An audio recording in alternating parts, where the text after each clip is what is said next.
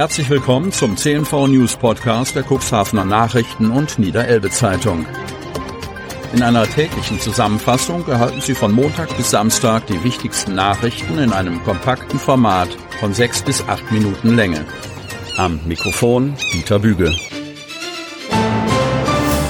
Sonnabend, 30. September 2023. Cuxhavens Siedlungsgesellschaft nimmt sozialen Wohnungsbau wieder auf. Land auf, Land ablegen Wohnungsbaugesellschaften ihre Bauprojekte auf Eis. Zu teuer, zu ungewiss die Zukunft. Aber ganz im Norden Niedersachsens schickt sich die städtische Siedlungsgesellschaft Cuxhaven an, gegenzuhalten.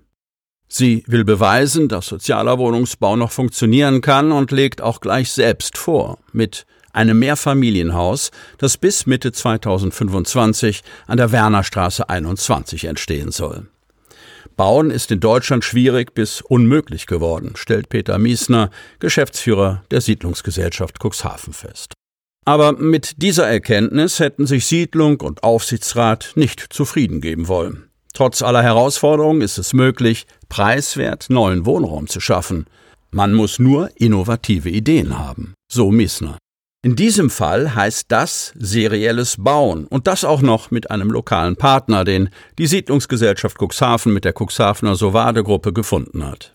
In dessen neuer Fertigungsstätte am Grodener Mühlenweg, keine drei Kilometer von der Baustelle entfernt, werden die Teile des Wohnblocks in Rahmenbauweise vorproduziert, und zwar aus Holz.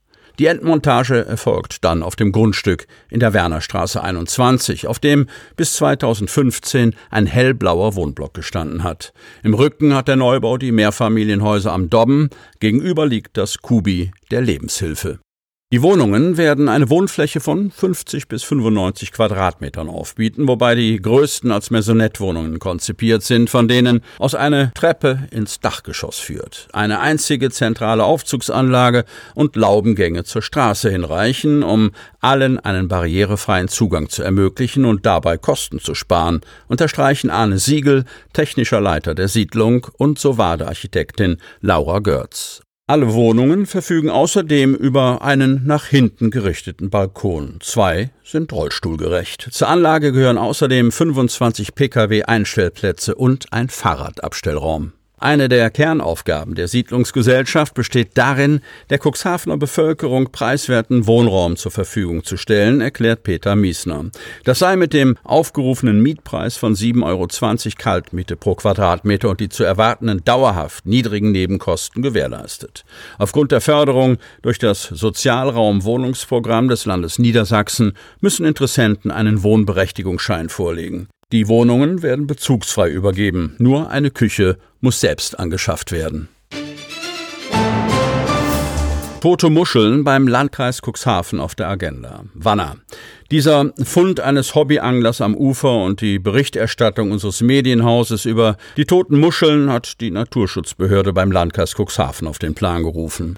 So teilt die Pressestelle auf Nachfrage mit, dass es in der vorigen und in dieser Woche eine Ortsbesichtigung des betroffenen Gewässerabschnitts an der Emmelke stattgefunden habe. Dabei hat sich bestätigt, dass entlang des betroffenen Abschnitts auf rund 800 Meter Länge verteilt teils intakte, teils bereits zerkleinerte Muschelschalen von Teichmuscheln lagen. Das noch vorhandene abgelegte Räumgut habe auch Sedimente aus dem Gewässer umfasst, sodass die Behörde davon ausgeht, dass auch in die Gewässersohle eingegriffen wurde und die Muscheln, die am Gewässergrund leben, mit der Räumung aus dem Gewässer entfernt wurden.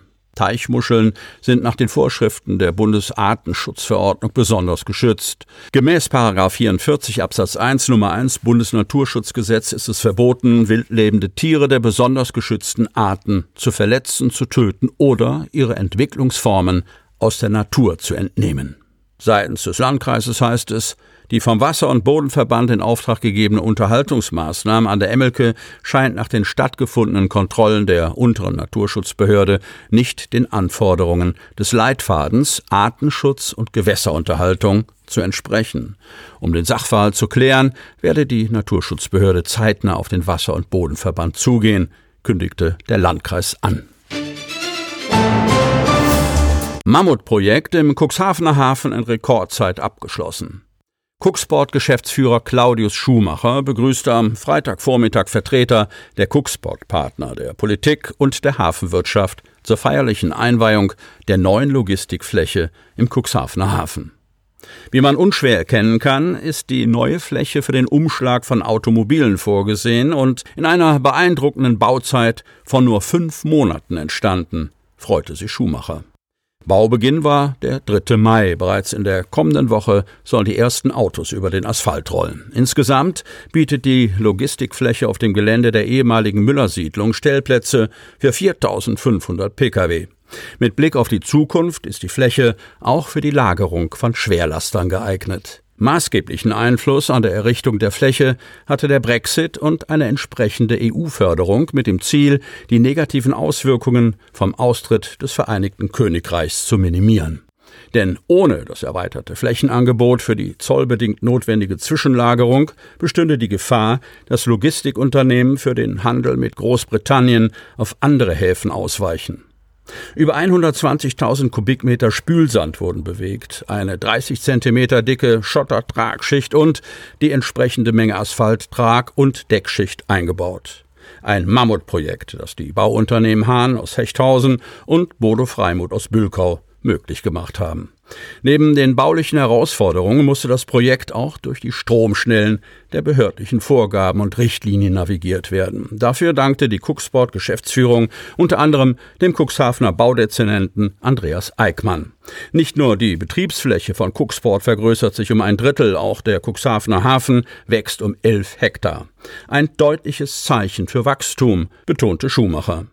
Die Fläche ist prädestiniert für den Umschlag von importierten Automobilen zur weiteren Verteilung in Europa. So entsteht eine Entlastung für piernahe Flächen, erklärte Claudio Schumacher. Diese würden für den Transport und die Lagerung von Komponenten für Windkraftanlagen benötigt. Sie hörten den Podcast der CNV Medien. Redaktionsleitung Ulrich Rode. Produktion Win Marketing, Agentur für Podcast-Produktionen.